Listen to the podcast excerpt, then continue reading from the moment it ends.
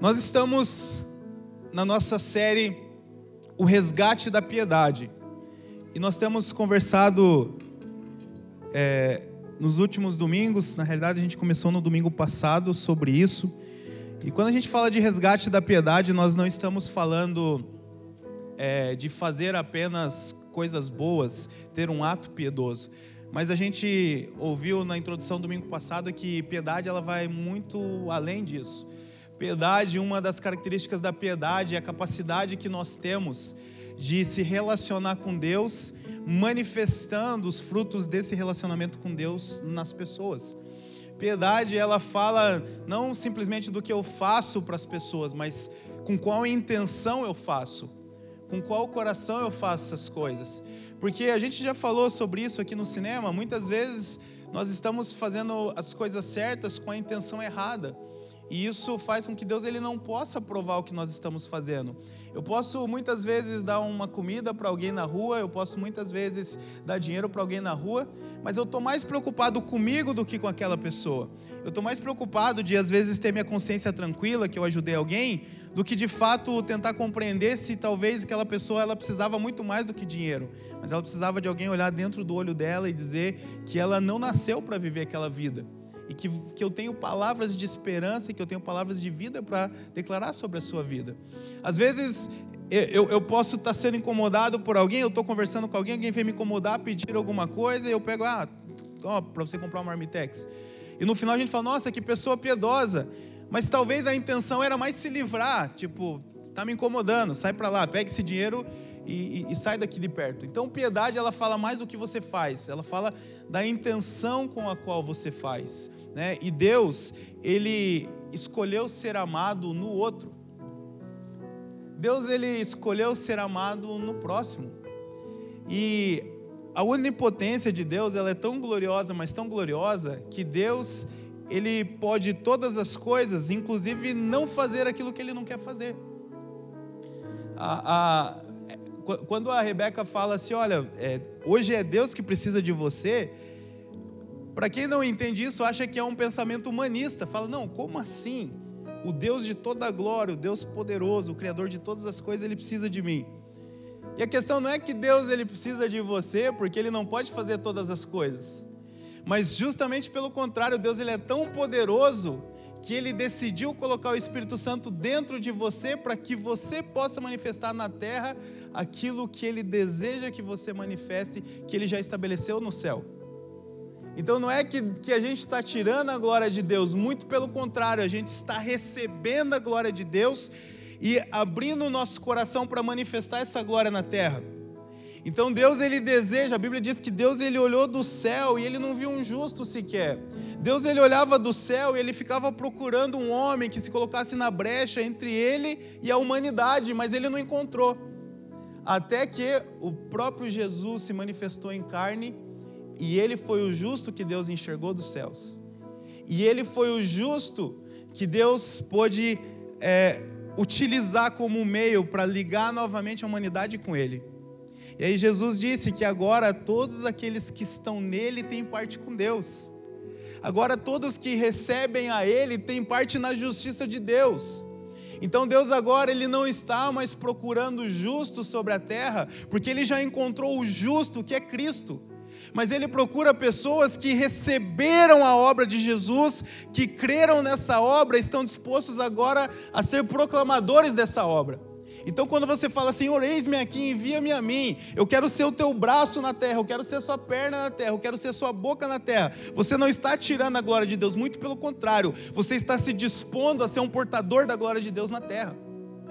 Porque a Bíblia diz que quando Jesus ele subiu aos céus, depois que ele ressuscitou, ele entrou no descanso ele se assentou à destra do Pai, ele enviou seu Espírito Santo e falou: agora ide por todo mundo.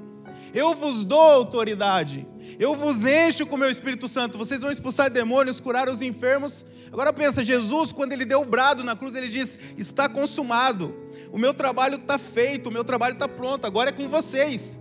E aí pensa que Jesus ele operou o trabalho dele, ele consumou todas as coisas, ele envia o Espírito Santo para que agora nós possamos ser os seus embaixadores na terra e a gente continua tudo devolvendo para Deus. Não, se Deus quiser, Não, Jesus vai fazer, dá um tapa nas costas da pessoa, fala: "Não, se Deus quiser vai dar tudo certo". Não, Deus ele já quer, por isso que ele te colocou na vida daquela pessoa, porque ele quer fazer através de você.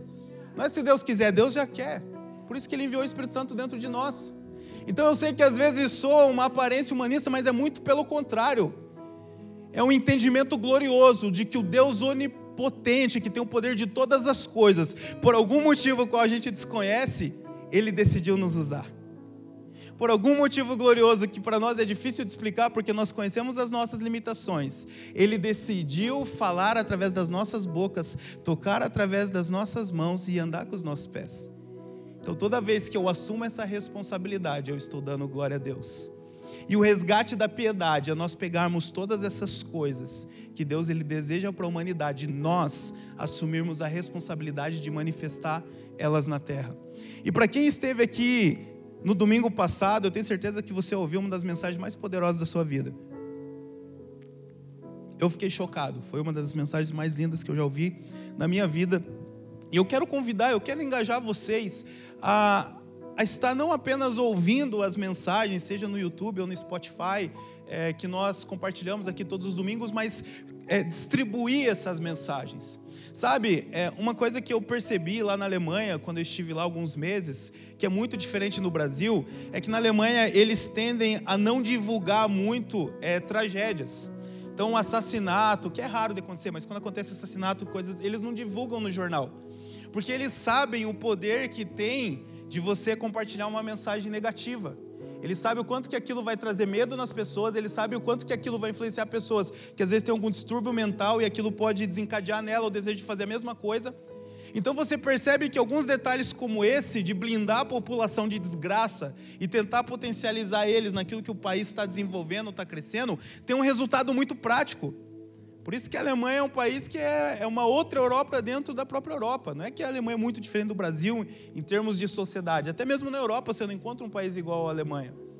Só que no Brasil é totalmente o contrário. Para nós, o que dá mais ibope, para nós, o que faz mais as pessoas assistirem jornal e querer saber de notícias é desgraça. Seja assalto, seja morte, seja falar mal de alguém, as páginas de fofoca são as que mais bombam, os, os influencers de fofoca, eles têm muitos seguidores, e aí a gente não percebe o quanto que isso adoece a nossa sociedade. De um outro lado, a gente, principalmente de 2014 para cá, a polarização política literalmente trouxe a espada para dentro de casa. Jesus ele falou que o que deveria dividir uma casa era o reino de Deus e o evangelho, mas a gente está fazendo isso dentro das nossas casas com política fazendo totalmente o contrário daquilo que Jesus fez. Jesus não queria que você fosse odiado pelo político que você vota. Se fosse para você ser odiado, era pelo evangelho que você crê. E aí nisso, hoje a gente, cada dez coisas que a gente compartilha, oito, nove é política para ficar tretando com alguém do outro lado. E tá tudo certo. Se você entende, veja bem, se você entende que Deus te levantou para isso, se você entende que Deus está. Não, você precisa representar esse político, eu te coloquei na terra para isso, compartilha isso, então não deixe de fazer o que você está fazendo.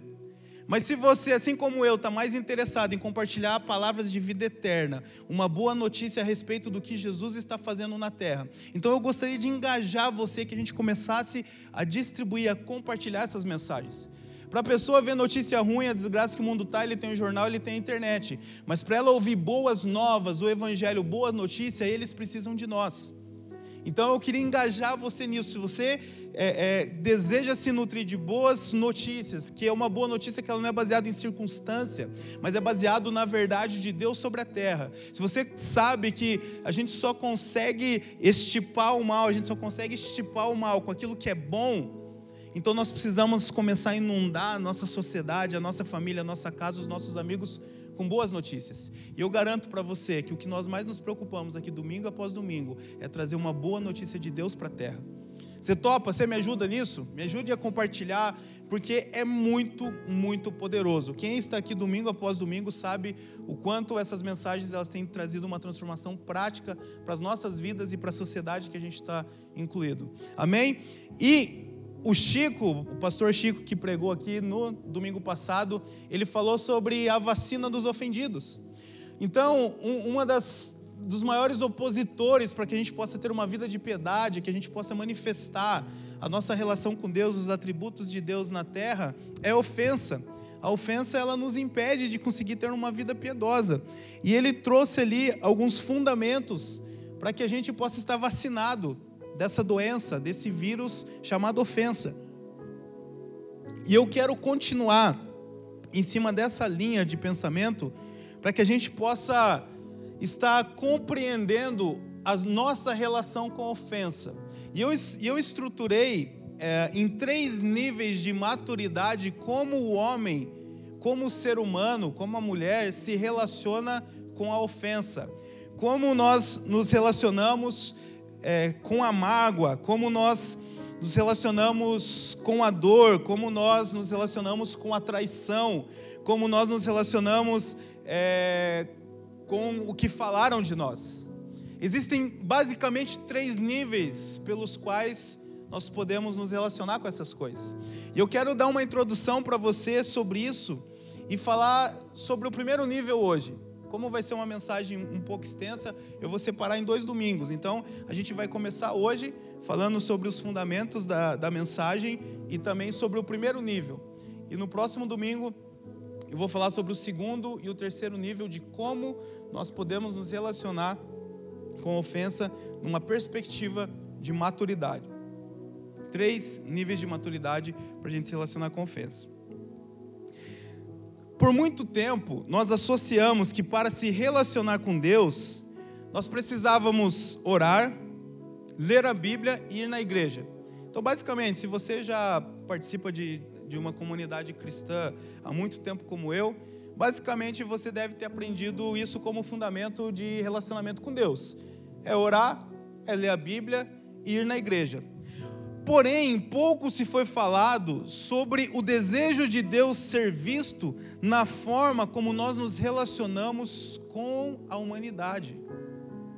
Então a gente foi instruído, a gente foi ensinado a ter uma vida numa bolha chamada igreja, aonde para eu me relacionar com Deus eu preciso orar todo dia, eu preciso ler a Bíblia todo dia e eu preciso ir na igreja. E muitos de nós, basicamente, vivemos uma vida paralela, meio que desassociada da humanidade, da, da, da, da, comunidade do trabalho, da própria dos parentes, das famílias, porque a gente entendeu que, meu, eu preciso ser separado para isso. Só que pouco nos foi ensinado que a expectativa de Deus é que nós pudéssemos manifestar os atributos dele para as pessoas que não o conhecem. A expectativa de Deus é que nós pudéssemos nos relacionar com Ele enquanto nós servimos as pessoas. Mais uma vez, Deus ele é onipotente e ele, e ele pode ser adorado e pode ser servido de diversas formas, ainda que ele nem precise disso. Mas dentro da onipotência dele, dentro de todo esse poder que ele tem, ele decidiu ser amado no outro. Ele escolheu. Ele escolheu assim. Jesus ele disse em João 13:34: "Um novo mandamento vos dou, que vos ameis uns aos outros como eu amei a vós, e que também vós uns aos outros ameis."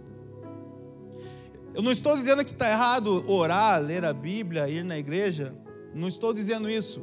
O que eu estou dizendo é que essas coisas elas são formas de você poder se relacionar com Deus, mas elas não são as únicas. E tanto é que quando Jesus ele via os religiosos da época dele, eles faziam todas essas coisas.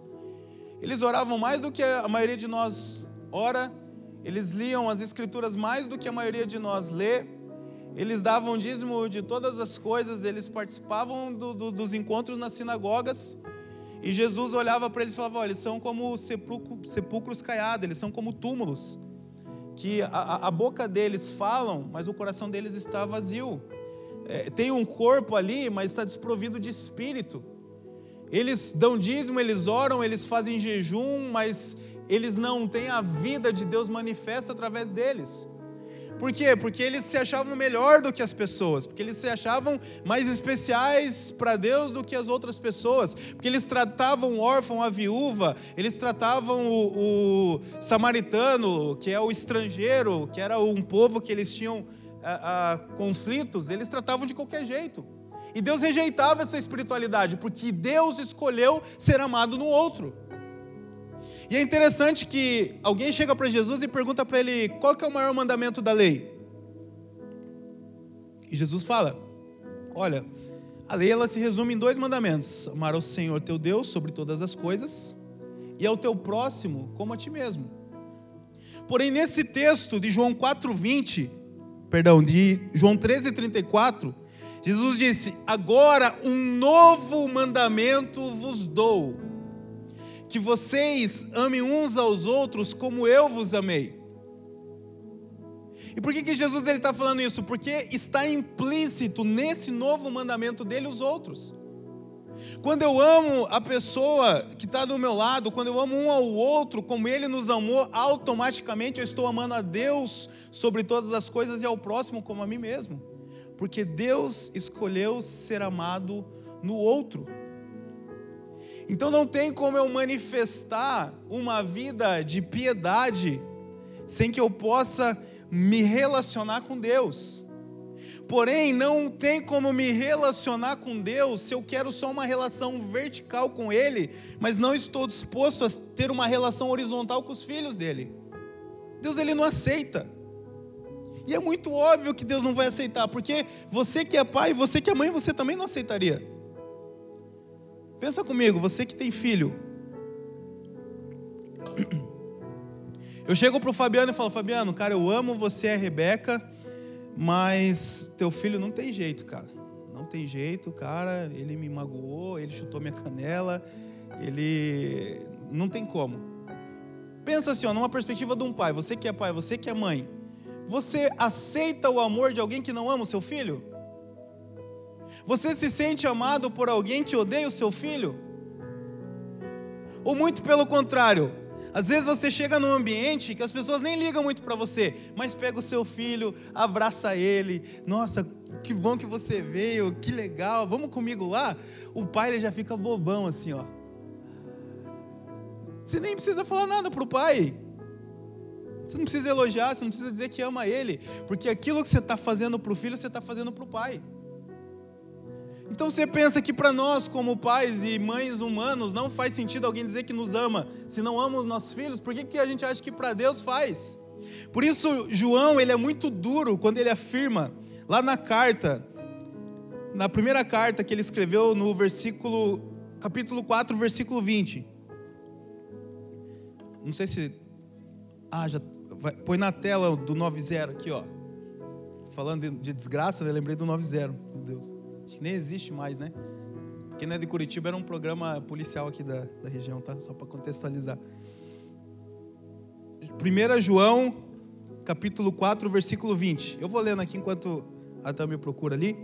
Mas olha só, é meio duro o que João falou, mas é verdade. Se alguém afirmar, eu amo a Deus, mas odiar o seu irmão, é mentiroso. Pois quem não ama seu irmão a quem vê, não pode amar a Deus a quem não vê.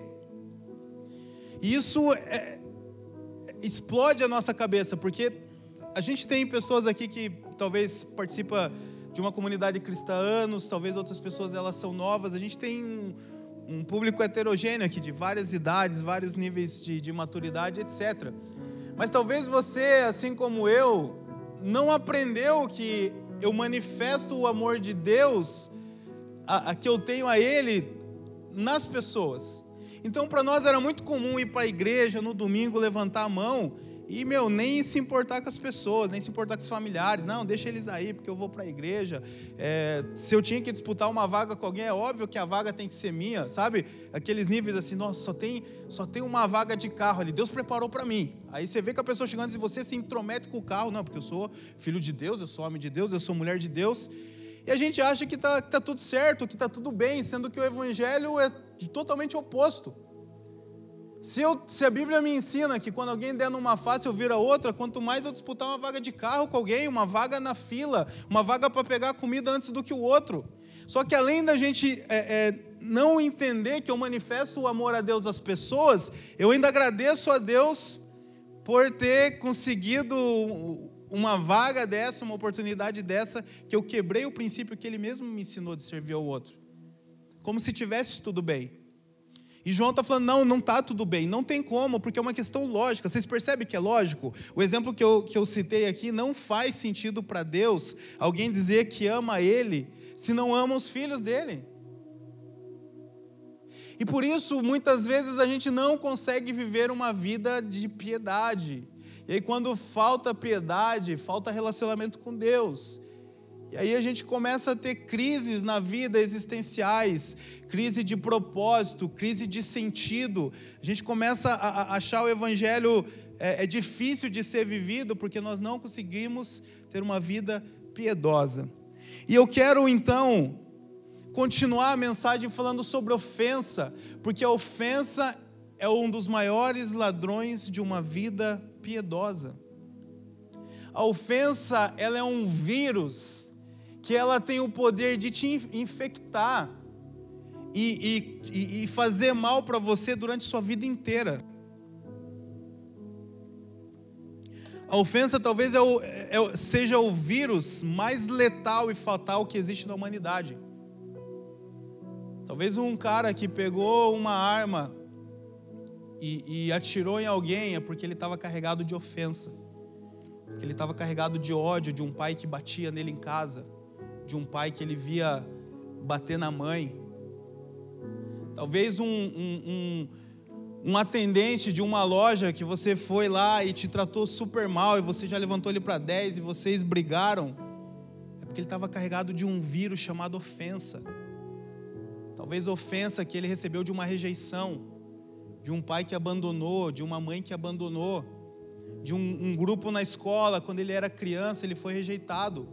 E aí a gente quer que a pessoa chegue ali e ela nos, nos trate bem, porque é, o, não, é teu trabalho, é tua função, mas a gente não sabe o vírus que ela está infectada.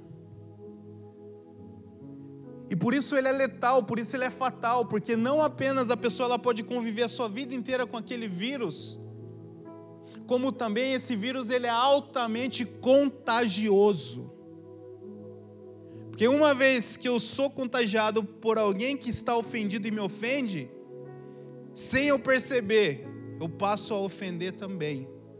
Eu começo a transmitir esse vírus da ofensa um para o outro, e para o outro, e para o outro. E aí você começa a ver gerações de, de avós, pais e filhos que são adúlteros, que são mentirosos, que são alcoólatras. Gerações de, de pessoas que são deprimidas, com todo tipo de síndromes, dos mais variáveis medos pessoas que têm dificuldade para deitar a cabeça no travesseiro e dormir. Olha quantos danos a ofensa ela traz para a humanidade. E a ofensa, então, ela nos rouba de viver uma vida piedosa diante de Deus, e por isso nós precisamos estar vacinados da ofensa. E por isso nós precisamos entender na minha vida hoje como eu me relaciono com a ofensa na sua vida hoje, considerando o seu passado, aquilo que você já viveu, aquilo que você já sofreu, as tuas experiências como filho, como cônjuge, como amigo, como pai.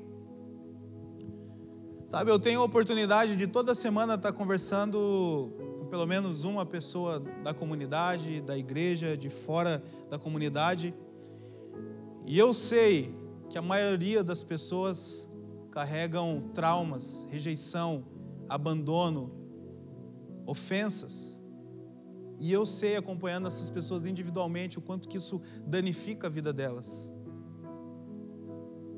Eu sei o quanto que crises de depressão, de ansiedade, de toque, medo, insegurança de sair de casa, medo de casar, medo de ter filhos, Todas essas coisas, elas são derivadas de uma ofensa. E eu quero então falar sobre o primeiro nível de maturidade de como nós nos relacionamos com ofensa. E o primeiro nível que nós podemos nos relacionar com ofensa é quando nós somos ofendidos e nós não perdoamos. O primeiro nível de maturidade que uma pessoa lida com ofensa é quando ela foi ofendido e ela não consegue perdoar.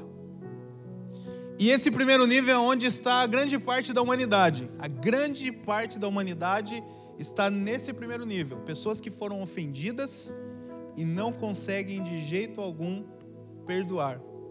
E veja bem, quando eu falo de ofensa, eu, é lógico que a primeira coisa que vem na nossa cabeça são, são palavras, são discussões. Mas quando eu falo de ofensa, eu estou falando de coisas mais profundas, como é, é, traições, pessoas que foram traídas, abusos, seja ele em qualquer nível, sexual, emocional, moral, abandono de um pai para um filho, de uma mãe para um filho, de, dos filhos para os pais. Que a gente fala muito de pais que abandonam filho, mas pouco a gente fala de filhos que abandonam pais também. E quantos pais são ofendidos por esse comportamento dos filhos. E aí, às vezes, o filho não percebe que a reação do pai com ele, ah, mas meu pai não me entende, meu pai, minha mãe assim, cessado, não percebe que aquilo ali só é, é um, um, um sintoma de uma ofensa que ela sofreu, talvez de você mesmo, talvez de mim mesmo. Então, quando a gente fala de ofensa, a gente está falando de rejeição, a gente está falando de tudo aquilo que um dia entrou no teu coração, entrou na tua mente e que te faz mal até hoje. Algumas dessas coisas são conscientes, então você lembra do dia, você lembra da pessoa, você lembra do que ela fez, você lembra do que ela falou. Porém, existem outras que elas são inconscientes. Existem outras ofensas que a gente carrega e que a gente nem consegue perdoar porque a gente não lembra. Porque talvez foram proferidas na infância. Talvez ela foi algo que nos machucou tanto, que fez tanto mal para nós, que o nosso próprio sistema cognitivo, mental, de lembrança, ele decidiu bloquear. E aí, por muitas vezes, algumas coisas na tua vida elas acabam não funcionando e você não sabe exatamente por que, que não funciona. E hoje eu quero trazer você para essa compreensão que talvez você esteja nesse grupo onde você foi ofendido e infelizmente você não consegue perdoar. E se nós olharmos do ponto de vista humano, tá tudo bem com isso. Porque você veja bem, uma pessoa que ela foi traída, uma pessoa que ela foi abusada, uma pessoa que ela foi rejeitada, do ponto de vista humano, ela tem o direito de não perdoar. Porque só ela sabe o que ela sofreu. Só ela sabe o quanto doeu. Aquela velha história, né? O, o, meu calo, ele dói mais do que a facada que o outro levou, porque é em mim. E cada vez mais a gente vive num mundo que cada um é por si, que as pessoas são menos, altru, menos altruístas e se importam com a dor do outro. Então, do ponto de vista humano, a pessoa ela tem o total direito de não perdoar, porque só ela sabe o que ela sentiu, o que ela passou e o quanto que isso faz mal para ela hoje. Por isso, a gente precisa tomar muito cuidado quando a gente vai conversar com alguém, quando a gente vai aconselhar alguém, falar: não, você tem que perdoar. Você tem que perdoar, porque se você não perdoar é isso, porque você não perdoar é aquele outro. Por que, que a gente tem que tomar cuidado? Porque se nós falamos essas coisas baseado na nossa perspectiva, eu não estou assumindo a dor daquela pessoa para aconselhar ela. E aí é fácil você falar isso. Mas tenta se colocar no lugar dela, pensando que você passou pelo que ela passou, sofrendo o que ela sofreu. Será que é tão simples quanto a gente diz que tem que ser? É óbvio que não é. Então, do ponto de vista humano, tá tudo bem as pessoas elas viverem ofendidas e não perdoar e seguir a vida. Por isso que a maior parte da humanidade está nessa categoria de pessoas, de pessoas que são ofendidas e que não perdoam. Só que nós sabemos que nós não temos a cura das nossas dores do ponto de vista humano. Nós sabemos que nós não temos capacidade de resolver os nossos próprios problemas do ponto de vista humano, porque se fosse assim a gente não teria problema, já tinha resolvido. E da mesma forma, quando eu quero saber como funciona é, um carro, eu preciso recorrer ao manual daquele carro e, e ver o que, que o fabricante que fez aquele carro está está escrevendo a respeito dele, da mesma forma, quando eu quero aprender a lidar com as circunstâncias, com as adversidades e com os sofrimentos da vida, eu preciso correr para aquele que me projetou e me criou. Então veja bem, eu estou separando do ponto de vista humano, está tudo certo viver dessa forma. Mas o que eu estou tentando te mostrar aqui essa manhã é um caminho mais excelente. É um caminho de cura é um caminho de transformação, É um caminho que o psicólogo e talvez o psiquiatra não conseguiu te ajudar, mas aquele que te projetou e aquele que te criou, ele marcou um encontro com você para te tirar desse lugar. Elder, mas não é fácil. Concordo 100% com você. Não é fácil. Elder, mas não é que apenas não é fácil. É muito difícil. Concordo também. É extremamente difícil. Mas deixa eu te fazer uma pergunta. Mas do jeito que está hoje, está fácil? Do jeito que está hoje, está te fazendo bem? E eu garanto para você que não. Talvez você saiba disso conscientemente mas talvez você não saiba disso conscientemente, mas no teu inconsciente isso traz danos grandes para a tua vida que talvez você não percebe. Então a escolha aqui não é sobre uma decisão fácil, difícil. É uma escolha entre uma decisão extremamente difícil, que é continuar do jeito que está, ou uma escolha extremamente difícil, mas que no final vai resolver seu problema. Ambas serão difíceis, mas tem uma delas que tem um caminho mais excelente, porque ela vem do seu próprio Criador. E para isso eu quero ler um texto com você, para que você possa compreender por que, que na perspectiva de Deus não faz sentido algum nós não perdoarmos quem nos ofendeu. Na perspectiva de Deus, não faz sentido algum nós não perdoarmos quem nos ofendeu. Para isso, eu vou pedir que a Tami coloque para a gente ali Mateus capítulo 18. É um texto um pouco extenso, mas eu já estou terminando com ele, o resto eu vou continuar na próxima sessão, para que a gente possa compreender por que, que Deus ele não, é, é, ele não vê motivos para que nós não perdoamos as pessoas, ainda que seja difícil, ainda que o próprio Jesus passou por muitas das crises que nós passamos, ele foi rejeitado, ele foi traído, ele foi abandonado, tudo que nós passamos de sofrimento humano, Jesus passou e o escritor de Hebreus diz que é para que ele pudesse se compadecer de nós. Então, o primeiro de todos que compreende a sua dor é o próprio Jesus, que ele propositalmente, ele se expôs a passar por isso, para que o dia que você chega diante dele abre o seu coração, ele não apenas diz, ah, faz assim, mas ele ouve você, ele sente aquilo que você sente, porque ele passou por aquilo. E aí agora ele não fala mais de alguém que apenas quer resolver um problema seu, mas de alguém que venceu naquilo que você precisa vencer e por isso ele te mostra o caminho da vitória. Então, Mateus 18, 21, 35. Isso, 18, a partir do 21 até o 35 a gente vai ler. Então Pedro se aproximou de Jesus e perguntou: Senhor, quantas vezes eu deverei, deverei perdoar a meu irmão quando ele pecar contra mim? Até sete vezes? Mas Jesus respondeu: Eu lhe digo, não até sete, mas até setenta vezes sete. E talvez pessoas que leem esse texto, eles tenham uma cartilha lá, né? Pega alguém que, que, que ele se relaciona e fala, ó, já está no 39 já, né?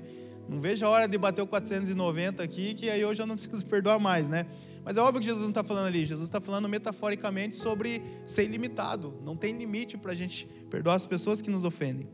E olha que interessante, a parábola que Jesus conta para explicar isso. O reino dos céus é como um rei que desejava acertar contas com seus servos. Quando começou o acerto, foi trazido à sua presença um que lhe devia uma enorme quantidade de prata. Em algumas traduções diz que são 10 mil talentos. Como não tinha condições de pagar, o Senhor ordenou que ele, sua mulher, seus filhos e tudo o que ele possuía fossem vendidos para pagar a dívida. Mas o servo prostrou-se diante dele e lhe implorou: Tem paciência comigo, e eu te pagarei tudo. O senhor daquele servo teve compaixão dele, cancelou a dívida e o deixou ir. Mas quando aquele servo saiu, ele encontrou um dos seus conservos que lhe devia 100 denários. Só para te contextualizar aqui nos números, um denário era o equivalente ao salário de um dia de trabalho. Então pega aí quanto que você ganha num dia de trabalho, vamos por 100 reais. Então, esse, esse cara, ele tinha um conserva, ele tinha um, um funcionário, ele tinha alguém que trabalhava com ele, que devia para ele 100 denários, ou seja, 100 dias de trabalho, equivalente ao teu salário de três meses. E, o, e ele pegou, deixa eu voltar ali, ele, ele agarrou o homem e começou a sufocá-lo, dizendo: Paga-me o que deve. Então o seu conservo caiu de joelhos e implorou: Tenha paciência comigo e eu lhe pagarei. Mas ele não quis. Antes saiu e mandou lançá-lo na prisão até que pagasse a dívida. Quando os outros servos companheiros dele viram que havia, viram o que havia acontecido, ficaram muito tristes e foram contar ao seu senhor tudo o que havia acontecido. Então o senhor chamou o servo e disse: Servo mau, eu cancelei toda a sua dívida porque você me implorou. Você não devia ter tido misericórdia do seu conservo como eu tive de você? Irado, seu senhor entregou os torturadores até que pagasse tudo o que devia. Assim também lhe farás o meu Pai Celestial se cada um de vocês não perdoar de coração a seu irmão. 10 mil talentos ali, se a gente fosse é, é, traduzir para a linguagem de hoje, seria o equivalente a 6 mil semanas. Ou seja, por que, que Jesus ele usa é, é essa diferença? Porque para mostrar para nós que a ofensa que qualquer pessoa pode fazer para nós é infinitamente inferior à ofensa que a humanidade já fez para Deus. Por isso o, o texto ele é escandaloso de mostrar essa diferença. O primeiro servo ele tinha uma dívida impagável e ele foi perdoado. Mas de repente ele encontra uma outra pessoa que está devendo para ele infinitamente menos do que aquilo que ele devia, e ele não tem compaixão daquela pessoa. Por isso, para o senhor daquele primeiro servo não faz sentido algum. Como que você não vai perdoar alguém com uma dívida muito menor daquela que eu te perdoei? Agora imagina na perspectiva de Deus, Deus na, na, na sua eternidade, ele estava tranquilo, estava legalzão, estava bem, anjos, arcanjos, querubins, serafins, uma vida de glória, e de repente ele tem uma ideia: façamos o homem conforme a nossa imagem, conforme a nossa semelhança. E Deus, então, um Deus que não precisava de ninguém, ele quis criar alguém para compartilhar a vida dele com esse alguém. E Deus, então, ele cria a humanidade, ele cria o homem ele, ele sopra o fôlego de vida naquele homem, ele deseja e, e, ele se relaciona com aquele homem todos os dias, ele coloca a eternidade naquele homem, aquele homem não morria, ele não tinha tempo de vida, ele não tinha começo, meio e fim, ele teve um começo, mas ele não teria um fim, porque ele estava possuído pela eternidade de Deus. Só que como Deus é amor, Deus ele não escraviza. Então Deus ele precisava dar para o homem uma porta de saída caso ele não quisesse viver naquele ambiente. E então o homem, ele pega tudo isso que Deus fez para ele, que ele nem merecia, que Deus não precisava fazer aquilo, e ele simplesmente ele troca, e ele decide viver uma vida agora por si mesmo, longe de Deus. E quando o homem, representado por Adão e Eva ali, mas que representa a humanidade, e a gente faria a mesma coisa no lugar dele se estivesse lá, quando o homem decide fazer isso, então ele traz para dentro da humanidade todo tipo de miséria, todo tipo de doença e todo tipo de sofrimento. E a partir desse tempo, então, a humanidade ela cai em desgraça. O homem que era para ser eterno, agora ele morre. O homem que era para não sofrer, agora ele tem câncer, agora passa fome, agora ele tira a vida um do outro. E além do homem ter rejeitado a Deus, Deus precisa conviver com pensamentos humanos que até hoje ele ouve de pessoas dizendo que se Deus é bom, por que, que aquela pessoa sofre? Se Deus é bom, por que, que aquele outro passa fome? E Deus ele precisa conviver com isso até hoje. Olha o tamanho da, da ofensa que é proferido contra Deus. Aquela pessoa passa fome porque a, a comida que sobra da tua casa não chega até a casa dela. Então por que, que a culpa é de Deus e não é sua? E durante toda a história da humanidade, Deus ele não se contenta com isso, ele fala: "Não, não, eu preciso encontrar um caminho, uma forma dos meus filhos voltarem para casa. Eu não criei eles para morrer, eu não criei eles para sofrer, eu não criei eles para viverem longe de mim". E desde então, Deus ele começa de várias formas a tentar trazer de volta o homem para perto dele, para viver com ele do jeito que sempre deveria ser. Até que ele consuma isso enviando o seu próprio filho Jesus que era inocente, que não tinha nada a ver com o erro que o homem cometeu, mas alguém precisava pagar aquela conta. Alguém precisava tomar de volta aquilo que o homem no Éden entregou para o inimigo. E Jesus ele não apenas se esvazia da glória de Deus, toma a forma de homem, como ele começa a caminhar no nosso meio, manifestando os atributos de Deus como nunca havia sido visto na humanidade. Onde as pessoas elas estavam esperando o Messias que ia guerrear, que ia ajudar a eleger um novo presidente, porque se aquele presidente não for eleito, a gente corre perigo, o Brasil vai ser uma droga, Israel vai ser uma droga. Então Deus vai mandar um, um Messias político, alguém que vai arregaçar com, a, com Roma, que vai destituir eles do poder, que vai levantar um monte de guerreiro aqui para nós dar um golpe de Estado. E de repente chega Jesus, dando a outra face perdoando e andando com pecadores. Então chega Jesus amando aqueles que não mereciam ser amados, e chega Jesus se doando por aqueles que eram rejeitados, e chega Jesus curando as pessoas que eram enfermas, ressuscitando mortos. Chega Jesus mostrando o reino de Deus que foi profetizado durante milhares de anos e que estava sendo manifesto na terra naquele tempo. E mesmo Jesus fazendo todas essas coisas, ele foi traído, ele foi rejeitado, ele foi caluniado, ele foi espancado e ele foi morto.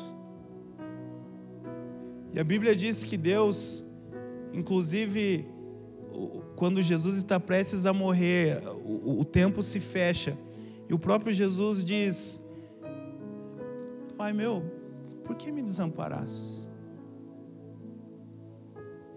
E possivelmente Jesus, ele, ele falou aquilo para Deus porque talvez ele não conseguiu se enxergar de frente com Deus naquele momento. Talvez naquele momento Deus, pelo coração dele de pai, ele não podia ver aquela cena para que ele não derramasse a ira sobre a humanidade.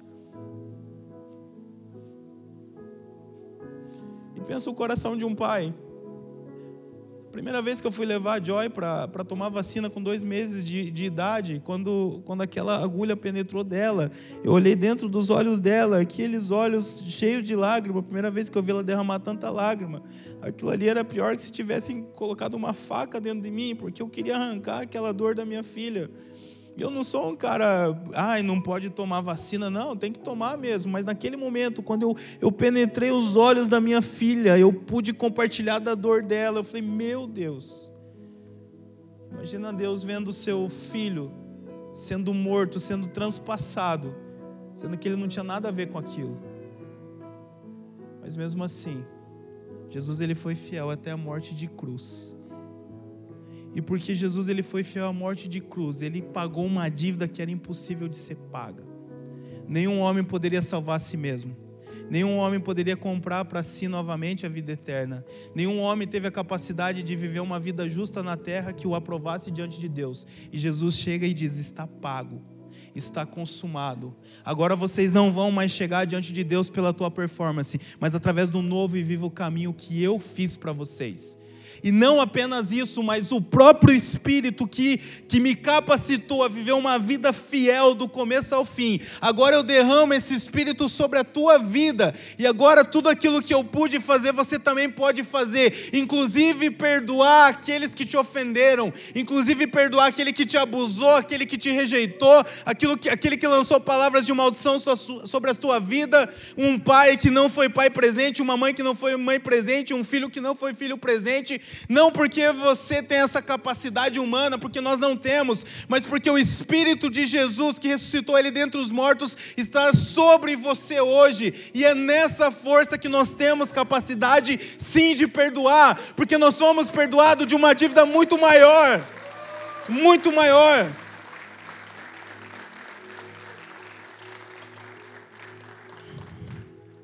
Muito maior. Nenhum mal que fizeram para você pode ser superior à graça de Deus derramada através de Jesus. Aonde abundou o pecado, aonde abundou palavras de maldição na sua vida, traição, rejeição, existe uma graça superior a todas essas coisas. Quanto mais você sofreu e mais você foi angustiado por essas coisas, maior é a graça de Jesus e proporcional ela é derramada na sua vida. Ser ofendido e não perdoar é para quem não nasceu de novo pois não tem o Espírito Santo para lhe ajudar nesse processo. Uma pessoa que ela não nasceu de novo, ela não consegue, porque humanamente falando é impossível. Não tem como. Só quem foi abusado, só quem foi torturado, só quem sabe disso, é impossível. As cenas não saem da cabeça, as imagens, o sentimento, a dor, o choro, a tristeza. Mas aquilo que é impossível ao homem é possível a Deus. Porém, também existem pessoas que elas nasceram de novo, mas ainda assim elas têm dificuldade de perdoar. E aí, nesse caso, o que falta é ser experimentado na palavra da justiça. Nesse caso, o que falta é maturidade. E o que é maturidade? Paulo, Paulo, Paulo, não, na verdade, o escritor de Hebreus, é que a gente às vezes atribui a Paulo, mas enfim. O escritor de Hebreus escreveu no capítulo 5, versículo 13, que ele estava escrevendo aos Hebreus, ele falou assim: para vocês eu preciso ainda é, é, dar palavras, alimentar vocês como se fosse para criança, leitinho. Vocês são nestes, vocês são é, é, muito imaturos, porque vocês não estão experimentados na palavra da justiça. Quem é o imaturo que não é experimentado na palavra da justiça? Tá, mas o que é a palavra da justiça? A palavra da justiça ali, a palavra no original grego chama de kaiosune, que é o estado aprovado por Deus, o estado do que deveria ser. Então, uma pessoa madura é que ela sabe o estado que deveria ser, não somente dela, como do outro. Então, quanto mais eu, eu, eu, me, eu, me, torno maduro, mais experimentado na palavra da justiça, mais eu começo a ver que maturidade é eu entender que o meu pai que me abandonou e que me rejeitou, ele não deve estar nesse lugar, mas ele deve estar no lugar que deve ser, que é o lugar que Deus criou ele para ser. Que aquela pessoa que fez aquilo comigo, ela não pode permanecer naquele lugar porque aquilo é injusto. E isso eu só consigo através de ser experimentado na palavra de justiça. E quanto mais eu tenho consciência daquilo que Jesus fez por mim, mais aumenta a minha consciência do perdão que eu posso liberar para o outro. Eu nunca esqueço quando é, eu, era, eu era criança, eu tinha mais ou menos uns 10, 11 anos de idade, eu conhecia Jesus. E o Espírito Santo ele falou pessoalmente para mim, minha conversão foi muito sobrenatural. O Espírito Santo falou: pessoalmente para mim que ele me, ensin, ele me ensinaria como ter um pai, mesmo que eu nunca tive um pai presente. E até então eu tinha raiva, eu tinha mágoa do meu pai por todo o contexto que as coisas aconteceram. E desde então o Espírito Santo ele me trouxe para um caminho para que eu compreendesse que na verdade eu nunca deixei de ter pai, porque ele sempre foi o meu pai celestial. Simplesmente o meu pai humano falhou na missão de revelar o meu pai a mim. E desde então eu comecei a compreender essas coisas que eu estou te falando no meu pai. A ponto de ano passado, quando ele faleceu, eu fui uma das poucas pessoas, ele não tinha quase ninguém. Eu fui uma das poucas pessoas a visitar ele no, na UTI, no hospital, conversar com ele. Eu tive a oportunidade de falar para ele, falei, falei, você é o meu pai. Você nunca deixou de ser meu pai. E eu te amo. Eu não tenho mágoa de você. E o dia, eu fui para casa, alguns dias depois ele faleceu. E quando tocou o telefone, que minha tia falou que ele tinha morrido, me deu uma tristeza de pensar que o meu pai, ele não teve a oportunidade que eu tenho hoje, que é me relacionar com a minha filha. Sabe, quem, quem tem filho, e principalmente os pequenininhos, mas você que tem filho mais velho vai lembrar, não existe remédio mais poderoso nessa terra do que um abraço de um filho. Não existe um remédio mais poderoso nessa terra que um sorriso de um filho. Não existe um melhor passeio nessa terra que você pegar na mão do seu filho e caminhar com ele no jardim, em casa. E naquele momento eu comecei a ficar triste, porque eu falei, meu pai ele não teve essa oportunidade de poder pegar no meu braço e andar comigo, de me levar para a escola, de poder receber o meu abraço, de poder receber o meu carinho no rosto dele. Então, mais do que eu não ter ódio dele, eu, eu fiquei constrangido porque eu gostaria que o meu pai tivesse a oportunidade que eu tenho hoje. E esse lugar, ele só é possível porque quando mais nós entendemos aquilo que Jesus fez por nós, mais o Espírito Santo nos habilita a fazer pelos outros. Por isso Jesus, ele olha para aquelas pessoas e fala: "Pai, perdoa-os porque eles não sabem o que fazem". Então, essa manhã, o convite que eu quero te fazer, e se você puder ficar de pé, eu agradeço. É que se você ainda está nesse nível de maturidade, de que você sofreu uma ofensa grande, que você não consegue perdoar, eu gostaria de te convidar a entrar por esse caminho. Um caminho que mais muito mais beneficiado do que a pessoa que te fez isso vai ser você mesmo. E se você não nasceu de novo, o que é nascer de novo, Helder? É simplesmente eu crer na obra que Jesus fez por mim. Nascer de novo é um nível de consciência. É você falar: Jesus, eu recebo a tua obra na cruz. Eu creio que o Senhor é o caminho, a verdade e a vida, e que somente em Ti eu posso me relacionar com Deus, Pai. Eu creio, Jesus, que somente através de Ti eu posso ser capacitado pelo Teu Espírito Santo a viver uma nova vida. Então, se você ainda não fez essa declaração, se você ainda não confessou a Jesus como seu Senhor e Salvador, essa é a oportunidade de você fazer isso. E você vai perceber que através dessa ação você vai ser capacitado, capacitado a remover toda dor, toda angústia, todo remorso, todo esse vírus que te faz tão mal e as pessoas que te rodeiam. Ou talvez você não, você já confessou a Jesus, mas ainda assim isso é uma barreira para você provavelmente pelo tamanho do dano que alguém te causou. Mas eu quero te dizer que a partir de hoje você vai ser experimentado na palavra de justiça. Não é uma obra de esforço, não é você se esforçando bastante, você querendo e tendo força de vontade que você vai conseguir. Você não vai conseguir na sua força de vontade. Porque você já sabe que você deveria ter feito isso. Porque você sabe que é o que Deus quer que você faça mas é, é aumentando a minha consciência a respeito da minha relação com o Espírito Santo, daquilo que Deus fez por mim, e deixando que os frutos dele comecem a sair de dentro de mim, é que você vai conseguir chegar nesse lugar. É renovação de mente, é cada vez mais. Deixa eu entender mais um pouquinho o que Jesus fez por mim. Deixa eu entender mais um pouquinho o tamanho do perdão que eu recebi. Deixa eu entender mais um pouquinho sobre os frutos do Espírito que estão dentro de mim por causa do Espírito Santo a bondade, a mansidão, o domínio próprio, longanimidade, o amor, o perdão. E quanto mais você renovar sua mente sobre essas verdades, mais isso vai penetrar no seu coração. E você vai perceber que o perdão já chegou para aquela pessoa antes mesmo de você falar para ela. Quanto você menos perceber aquela dor, aquela mágoa, aquele rancor, aquela amargura, ela foi embora do teu coração. E você vai se lembrar dessa manhã você vai começar a viver um novo nível de vida que você jamais imaginou que seria possível viver. Então eu quero orar com você nesse momento e se você puder estar com a gente domingo que vem, domingo que vem eu quero falar sobre os próximos dois níveis de maturidade. O próximo é as pessoas que elas foram magoadas, que elas foram ofendidas e elas conseguiram perdoar. Como que é uma vida nesse nível de maturidade? E o terceiro eu quero deixar de surpresa porque você vai ver que vai te surpreender e ali mora a plenitude de vida. O terceiro nível de maturidade que eu quero falar com você é um nível de maturidade que ali ninguém te pega mais, que ninguém mais tira a tua paz, que ninguém mais consegue te tirar dos lugares celestiais que Cristo já te posicionou. Então, por favor, feche os teus olhos. Eu quero orar com você. Se você quiser orar também com as suas palavras, pode utilizar palavras. Se você quiser orar com os seus pensamentos, Pode utilizar os seus pensamentos, ou se simplesmente você quiser se concentrar nessa oração, independente da forma, Jesus está aqui, o Espírito Santo de Deus está agindo e algo está acontecendo nessa manhã. Espírito Santo, nós te agradecemos por essa manhã gloriosa.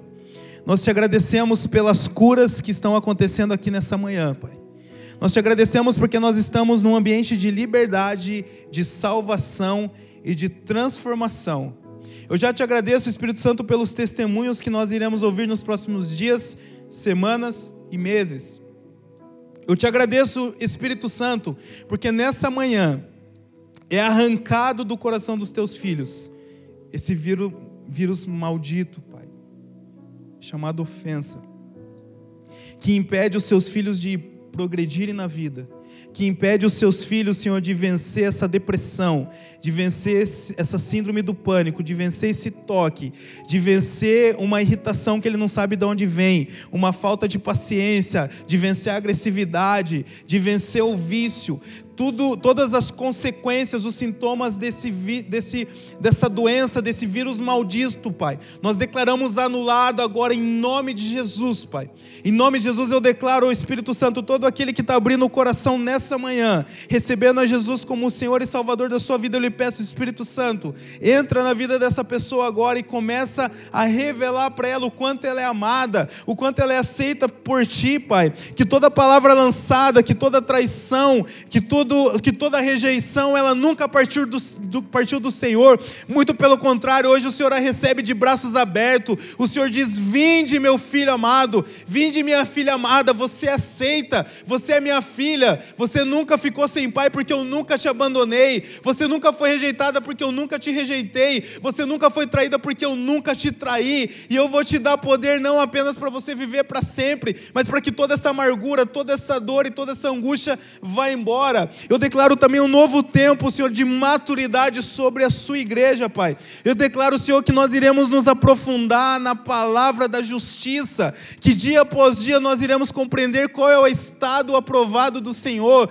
como o Senhor deseja nos ver, aquela pessoa que nos magoou, aquela pessoa que nos abusou, aquela pessoa que lançou aquelas palavras, que abandonou, ela não pode permanecer naquele lugar, ela precisa estar no lugar de justiça, e esse lugar de justiça é ela vivendo a vida que o Senhor sonhou para porque talvez ela fez todas aquelas coisas para mim, porque também fizeram com ela, mas eu digo que a partir de mim agora chega, não vai para frente, está perdoado, eu perdoo e daqui para frente eu vou compartilhar o amor de Jesus, eu vou compartilhar uma vida desprovida de ofensa, uma vida desprovida de agressividade, uma vida desprovida de medo, de crises, de dores, em nome de Jesus, Pai. Eu declaro, Espírito Santo, que o Senhor tem liberdade para influenciar, para transformar e conduzir os nossos corações daqui para frente, Pai. Que todo aquele que se sentir fraco, Pai, ele possa ser fortalecido pelo Teu Espírito Santo, em nome de Jesus. Nós te agradecemos e te aplaudimos, Senhor.